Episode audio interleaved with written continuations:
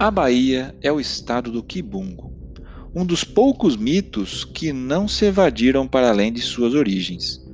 O Quibungo ficou baiano e continuou baiano, segundo Câmara Cascudo. A criatura meio animal, meio humana, acompanhou os escravos vindo da África quase sem sofrer metamorfose. Talvez tenha um pouco de elementos europeus, pois há uma certa similaridade com o mito português do homem surrão.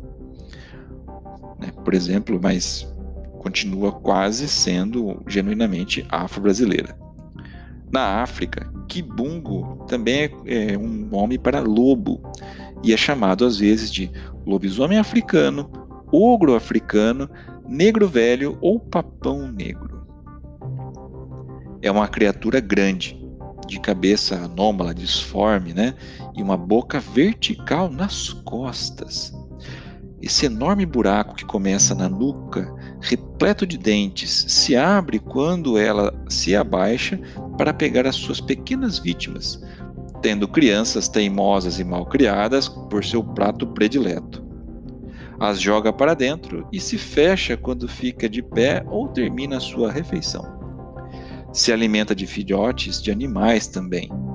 Mulheres podem ser uma refeição para o quibungo, e geralmente são as que andam sozinhas, próximas às serras e descampados. Diferentemente de outros monstros, opta por viver nos campos ao invés de florestas. Houve-se relatos que foi um negro bem velho, que não tinha mais forças para o trabalho e se transformou na criatura. O lobisomem brasileiro, expressão usada em alguns livros, pode ser descrito como um velho negro, bem maltrapilho ou um duende, um feiticeiro demoníaco, metade macaco ou metade homem, ou tudo isso junto.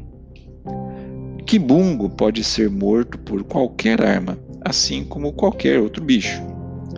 Contam que uma vez ele invadiu uma casa para se alimentar de todas as crianças que lá moravam e, enquanto as devorava, a mãe das crianças o surpreendeu e ele a devorou também. O monstro ficou tão farto que mal conseguia se movimentar.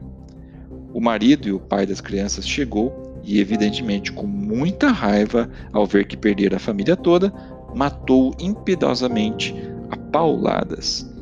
A criatura, então indefesa, gritava agonizante, de forma histérica, enquanto morria. Você está ouvindo a segunda temporada de Lendas Brasileiras, uma adaptação da obra Chiara Escuro Studios, Yearbook 2018, com os principais personagens do folclore brasileiro. A arte da capa deste episódio é de Felipe Watanabe, fazendo lápis, arte final e as cores.